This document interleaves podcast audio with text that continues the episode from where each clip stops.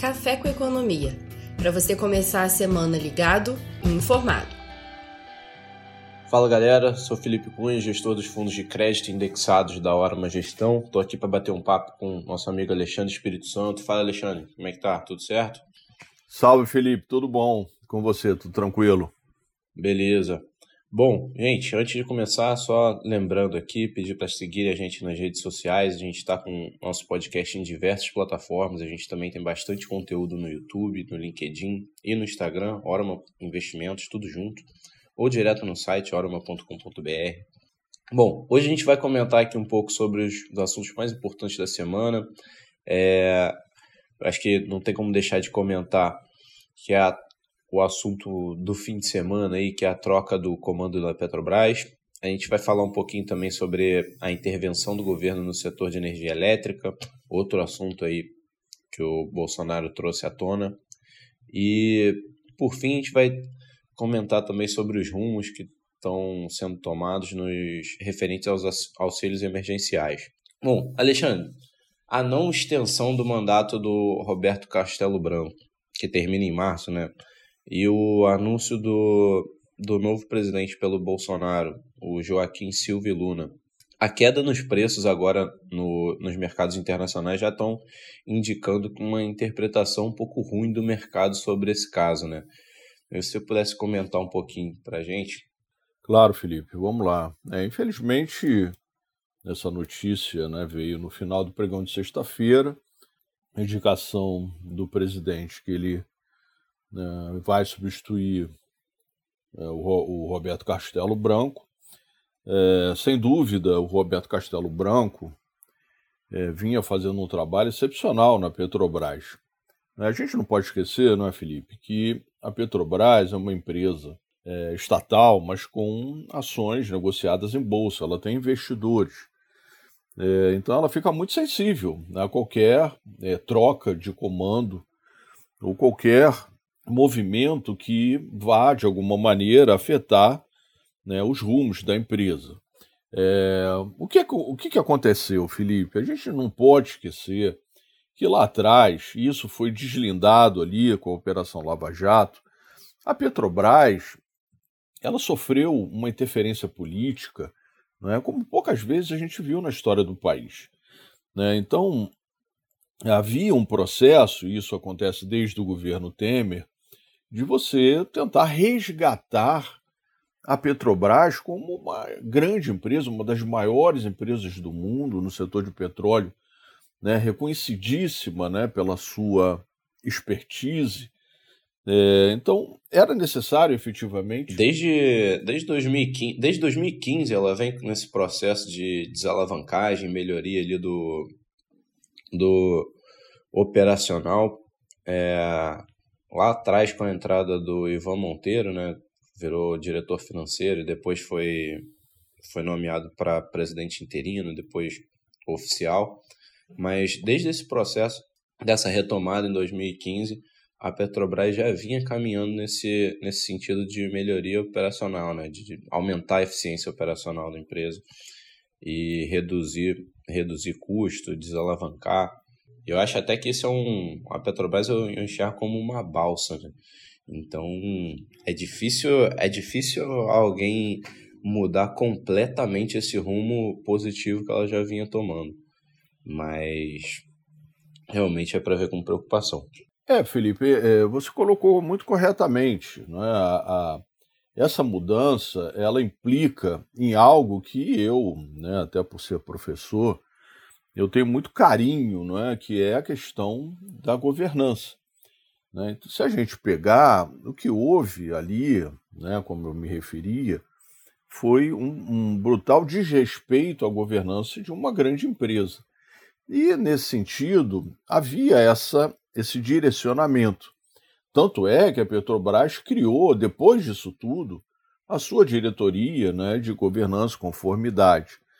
Então havia esse processo, e como você também mencionou muito corretamente, é, um dos grandes objetivos é você é, fazer um, é, que estava em curso um processo de desalavancagem. Né? A empresa é muito endividada, frente a pares internacionais E esse processo não é um processo, um processo simplório, não se faz estalando os dedos. Né? Então havia um processo também de desinvestimento, né, nesse sentido, para auxiliar. É, e tudo isso, de alguma maneira, é, foi, pode, né, e aí é, é bom botar no condicionante, pode ser interrompido. A minha esperança é que não seja, até porque é, o futuro presidente, se é, efetivamente o Conselho aprovar, não é, o general Luna, é uma pessoa muito capacitada, vinha fazendo um bom trabalho lá em Furnas. Porém, é, nesse primeiro momento, há essa interrogação né, de se, eventualmente, essa decisão do presidente né, de mudar um, uma diretoria que efetivamente estava funcionando, é, se ela não terá consequências. Então o mercado vai ficar nervoso, é claro que vai ficar. Na sexta-feira, as ações da Petrobras já tinham desabado, Felipe.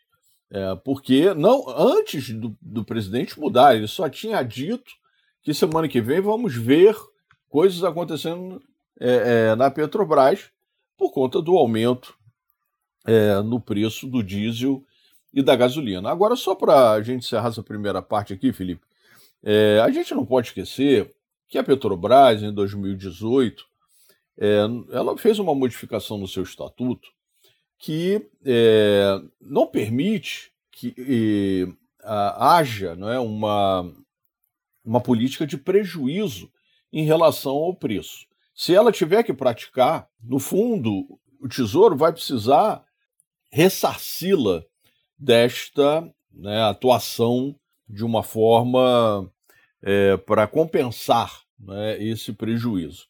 O preço do petróleo, Felipe, no mercado internacional, ele vem subindo por uma série de fatores. Um, é, nesses últimos dias, o principal deles é uma nevasca é, que tomou conta do estado do Texas, que é um grande produtor de petróleo. Né? Então você está tendo aí um, uma espécie de choque de oferta. É, não, não é, é, factível a gente acreditar que uma empresa de petróleo, né, o, primordialmente de petróleo, ela né, possa manter preços artificialmente baixos, porque isso né, até vai caracterizar uma espécie de dumping. Então, eu acredito, Felipe, sinceramente, que em algum momento, espero que não seja muito distante, que essas coisas fiquem mais claras, né? porque, como você mencionou, né, as, os indícios né, para o mercado nesse primeiro momento não são bons. Exato.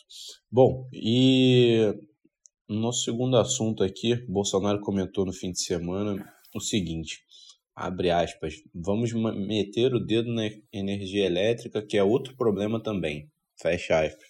O... Bom, eu, eu li essa notícia, confesso que deu um certo arrepio aqui, que eu lembrei da MP579, né? Acho que todo mundo deve ter lembrado disso aí. É aquela MP de 2012, é, editada pela Dilma, no qual sugeriu uma antecipação das renovações das concessões, né? Das concessões que terminavam ali entre 2015 e 2017, mediante uma alteração na, na forma de remuneração dessas empresas que operavam. E que, para surpresa do governo, a gente não teve uma grande adesão e, foi isso que causou a grande crise do setor elétrico brasileiro. É, lembrei desse, desse ponto e, e acho que pode ser por aí também. Alexandre, você acha que o Bolsonaro ele tem capacidade de, de interferir no setor elétrico, a exemplo da, do que fez a Dilma em 2012? Oh, Felipe, eu espero que não. Espero que seja uma, uma retórica. Né? No fundo, você lembrou muito bem. Né? O, um grande problema que o país viveu é, nesses últimos anos é, foi proveniente dessa decisão é, lá em 2012, é, que foi reverberando né, no setor elétrico e até com algumas foi contaminando de alguma maneira é, a economia. A gente precisa lembrar. Exato, que... a gente criou uma medida, uma medida que ia, em teoria, reduzir o custo da energia elétrica e acabou o tiro saindo pela culatra. Né? Foi exatamente ao contrário, o, o preço da energia elétrica disparou no país. Exatamente. Esse é o, o, é o grande problema. Quando você toma uma decisão né, que de alguma maneira afeta é, economicamente né, uma grande empresa que tem né, é, tentáculos sobre a economia, é, a chance de isso dar errado é, não é pequena. É, a gente não pode esquecer, Felipe, o seguinte: neste momento, os reservatórios estão baixos. Então, esse é um primeiro ponto. Depois que as tarifas é, do setor das empresas né, de transmissão é, são muito influenciadas pelos IGPs, né? O GPM está lá perto de 25. A tarifa de Furnas, né, onde até o novo presidente da Petrobras, o possível novo presidente, trabalhava, as tarifas de Furnas elas são dolarizadas. Né? Outra coisa é que é, você já tem alguns reajustes contratados é, ali nas distribuidoras em torno de 10%. Então vejam, o setor ele é um setor problemático nesse primeiro momento. É, para o presidente fazer uma intervenção, é, é preciso ter realmente muita cautela, porque é, você tem potencial para dar uma chacoalhada, né, que, como você mencionou, é, pode né, fazer com que as pessoas né, relembrem lá desse é, episódio pouco glorioso de 2012 e, consequentemente, é, isso vai trazer ainda mais turbulência. Né? A inflação está é, crescendo é, no, nos últimos meses. É, o mercado vem notando né, que a política monetária vai precisar fazer uma inflexão. Então, é, junta essa questão da Petrobras, junta né, essa questão, né, vamos ver como é que isso vai acontecer na prática, mas a promessa aí do presidente de interferir é, num, num setor que é extremamente importante. E repito, até porque os reservatórios estão em níveis baixos. Então, tudo isso traz um incômodo e, sem dúvida nenhuma, é, os mercados né, não, não, não teriam por que não ficar é, nervosos, né, é natural.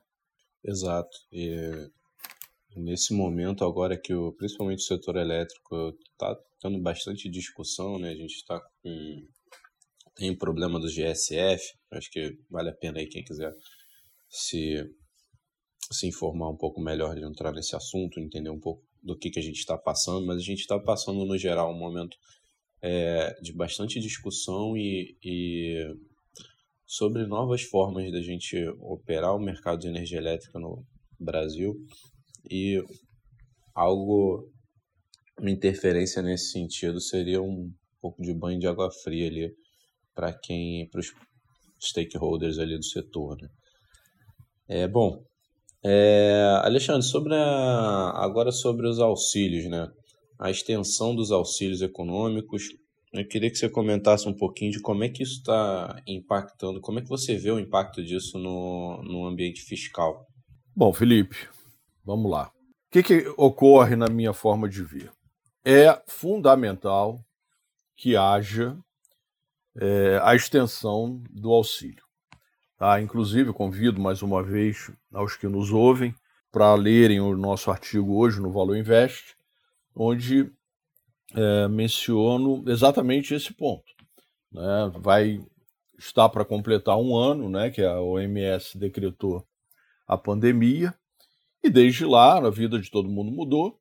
É, os governos vieram com os seus arsenais, né, com gastos e os bancos centrais com política monetária, né, tipo é, derramar é, dinheiro de helicóptero, no nosso artigo de hoje, inclusive, eu, eu coloco lá uma lista feita pelo professor Gregory Mankiw, né, do, de Harvard, onde ele mostra é, o quanto os países gastaram em relação ao PIB é, nos programas de auxílio. O Brasil foi um dos países que mais gastou, inclusive no ano passado.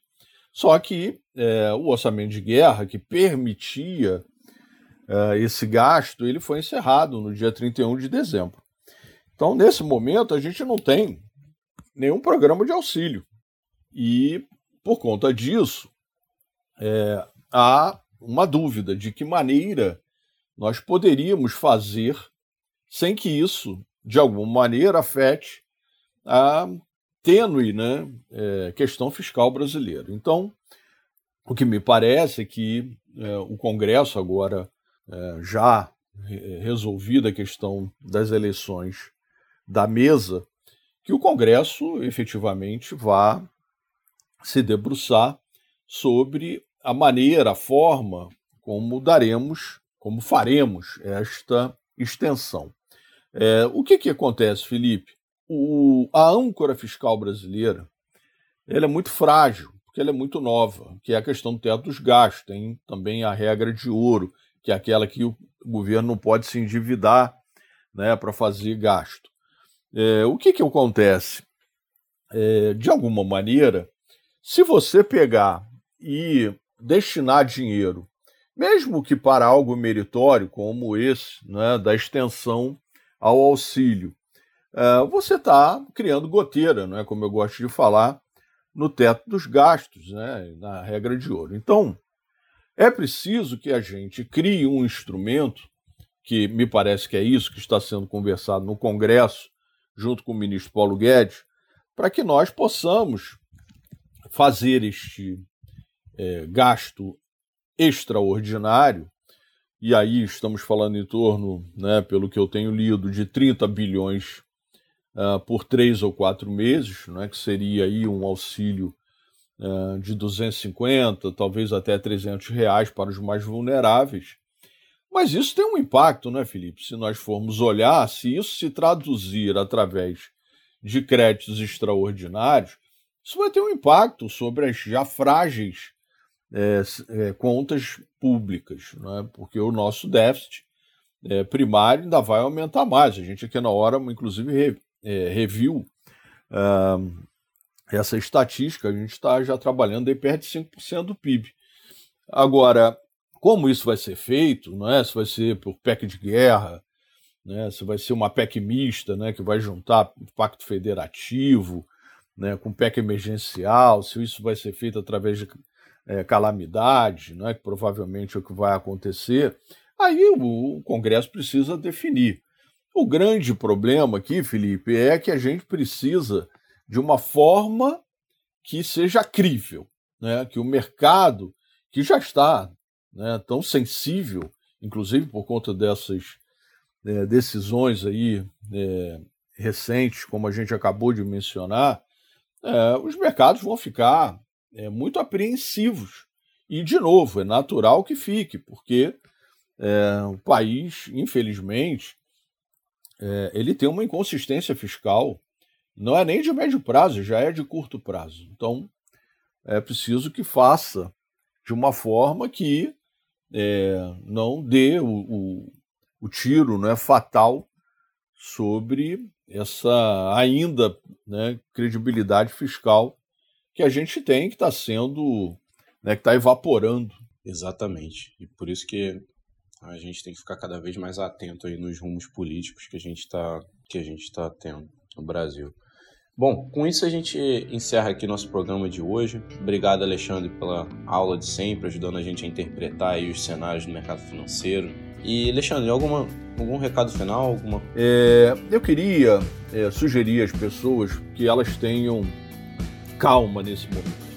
Né? Os mercados, como a gente falou aqui ao longo de todo o programa, vão ficar nervosos. Né? Os pregões né, de hoje, amanhã, os de curto prazo, vão ficar realmente muito nervosos.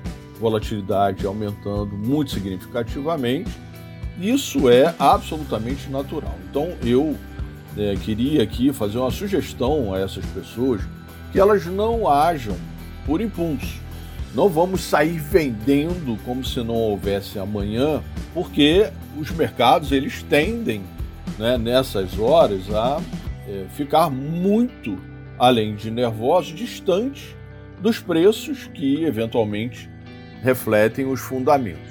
Então, nessas horas, não é bom é, a gente operar, né? porque eventualmente vamos operar por impulso e isso, pela minha experiência, não é algo é, recomendável. Então, é, calma, porque nesse nervosismo, tomar decisão, é, você não está indo, é, pelo menos na minha forma de ver, você não está se aconselhando com o seu lado racional.